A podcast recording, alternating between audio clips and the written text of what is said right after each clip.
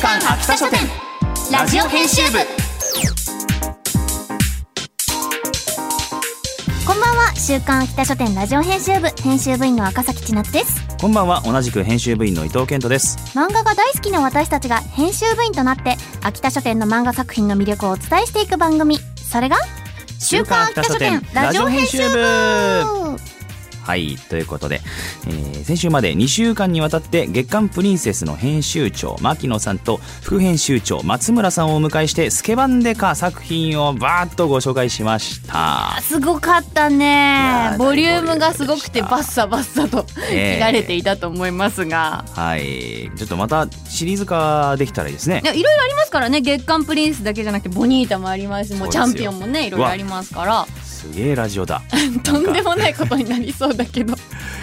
もしねタイミングが合えば副編集長編集長シリーズ化みたいなことも、ねえでもここは聞きたいっていう方多いと思うしあ聞けてよかったっていう方も多いと思うんですよか聞きたいことをメールしといてくれたらそんな企画が動くかもしれないし、うん。なんかあった時に我々もねそういう質問をストックしておきますのでね。何かあったらぜひメールしてきてください。あ意外とやろうとすると叶うぞこの番組っていうのが多分この数年で 皆様も分かったと思うんで。そうなんだよね。ね、そう僕らも当初思ってたよりもすごい自由度が高いというかあこんなこともできるんですかみたいな。のそうそう。まさかロケに行くとは思わなかったしね。そうですねやらせてもらってるんでまあ、夢は語っていきましょう、はい。それでは始めていきましょう。週刊秋田書店ラジオ編集部スタート。この番組は秋田書店の提供でお送りします。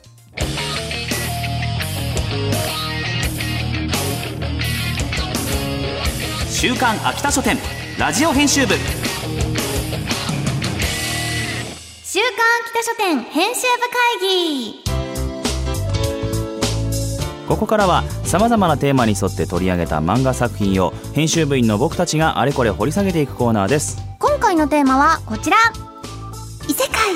ほっこりライフ。です。はい。異世界に行ってほっこりライフをするそうですようーんなんか増えてるんですってね。なんかなんとかかんとかスローライフみたいなうん。のとか結構確かに耳にするね。うん。だから異世界に行ってなんかダンジョンに潜ってモンスターを討伐するみたいなのがこうメインストリートだったのが、だんだんなんかそうじゃないそうじゃない。なんかどんどん変わっていくね。ね異世界転生もいろんなジャンルとかさ、ね。枝分かれしてきてうん。すごい細かくなってますけど、まあ、今日はそんな中でもほっこりをテーマに取り上げていきます。ほっこり。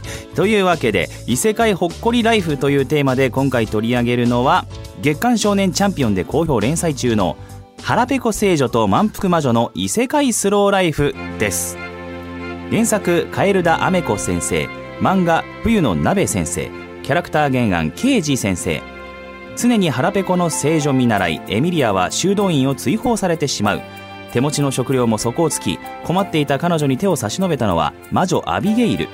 この出会いがきっかけで生活が改善されるとエミリアの秘められた魔力が炸裂して大人気小説のコミカライズ「聖女と魔女が紡ぐ異世界スローライフ」コミックス第1巻が昨日5月6日に発売されたばかりです。というこちらの作品でございます。ほっこりするね。はいそうなんです。この聖女と魔女の関係性がすごいいいなっていう感じになってますけど、修道院を追放されるというところからうん始まりますそういだからつも腹ペコでなんかこの子はいつも人より食っちゃねえで役に立っとらんみたいなうん感じで追放されちゃうんですよね。そうなんですよなここだけ見ると結構その穏やかじゃないスタートなんですけれども、その腹ペコにもちゃんと意味があるようでね、そうそうそうそうそう。はい、魔力がこうないっていう説明もされているんですけれどもそれはどうやら腹ペコだからだと。ええでまあ修道院ってやっぱりそのご飯をたらふく食べるっていうイメージはこうないじゃないですか。製品ってやつですね。そうだからその腹いっぱい食べるとどうなるかっていうのを誰も知らないそして腹いっぱい食べた結果うん。どうなるのか そう魔力ゼロだお前はって言って追放されたシスターなんだけどそうあの魔女と出会ったことによって魔女がお前の世話をしてやろうということで、うん。すごいいろんな食べ物をあげたりもうなんか衣食住を提供してくれるわけですよ。うん。でそれによってこのシスターの隠された力がみたいな。あれ？お腹いっぱいだともしかして、感じになってくるんだけどさはこの作品なんか見ててあーほっこりだなっていうのが食べ物の描写がいいですね。い、いいですね。非常に。このなんか質感がわかりますよね、なんかね。うんなんかここプルプルしててそういう感じでみたいな。途中であれこれ食レポ漫画だっけみたいそううまいの食レポがみんな。な 感じになってるシーンもあったりちょっとね個人的にこれはすごいって思ったのは温泉ピーチパイですね、あーありました温ね泉でピーチパイを食べるどういうことってなるんだけれどもやろうとしないじゃないですかそんな日本人。なかなかね。温泉入るところろにピーチパイ持ち込もうとした人はいないと思うんですよそんなに。ピーチパイがしかもシャボン玉から出てくるんです。そう。だからそれのなんかファンタジー要素と、うん。ね。ちょっとその日本チックというか、リアリティと言っていいんでしょうかね、うん。なんかそれのバランスがすごい結果こう面白い心地よさを生むしなんかうん。絵もそうだし文章もそうだしでうん。なんかめちゃくちゃよだれがこよだれがね。う口の中をこう巡ってくるようなうん。そんな漫画だなと思いました、はい。なんか2人の登場人物のこのデコボコ感がすごくそうですね。いい感じに描写されてるので見てるとめちゃくちゃ多分癒される気持ちになるんじゃないかなと、あとはやっぱりこうファンタジーならではの一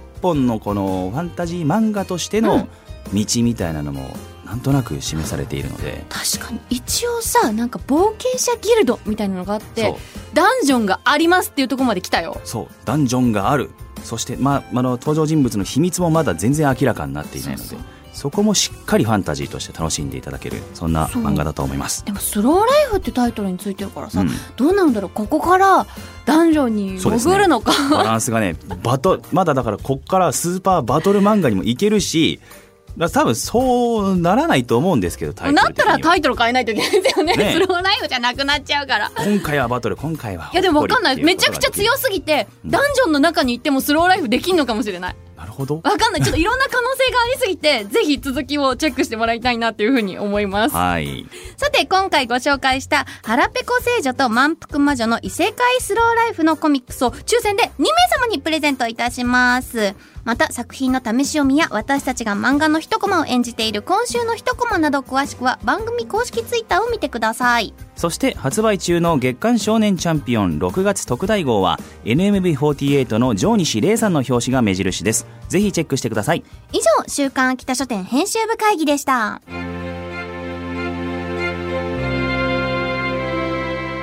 週刊秋田書店ラジオ編集部エンディングです。次回は悪役令嬢特集というテーマでどこでもヤングチャンピオンで好評連載中の悪役令嬢の兄に転生しました。そして月刊プリンセスで好評連載中の悪役令嬢ですが元下僕の獣人にフラグ回収されてますを特集します。お楽しみに。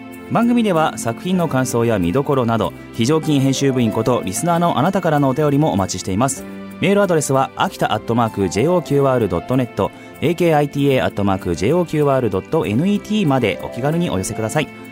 またこの番組のアーカイブがポッドキャスト QR その他各ポッドキャスト配信サービスにてお聞きいただけます。こちらも詳しくは番組ツイッターをご確認ください。それではお時間になりました。週刊秋田書店ラジオ編集部。お相手は赤崎千夏と伊藤健人でした。また来週この時間にお会いしましょう。バイバイ。この番組は秋田書店の提供でお送りしました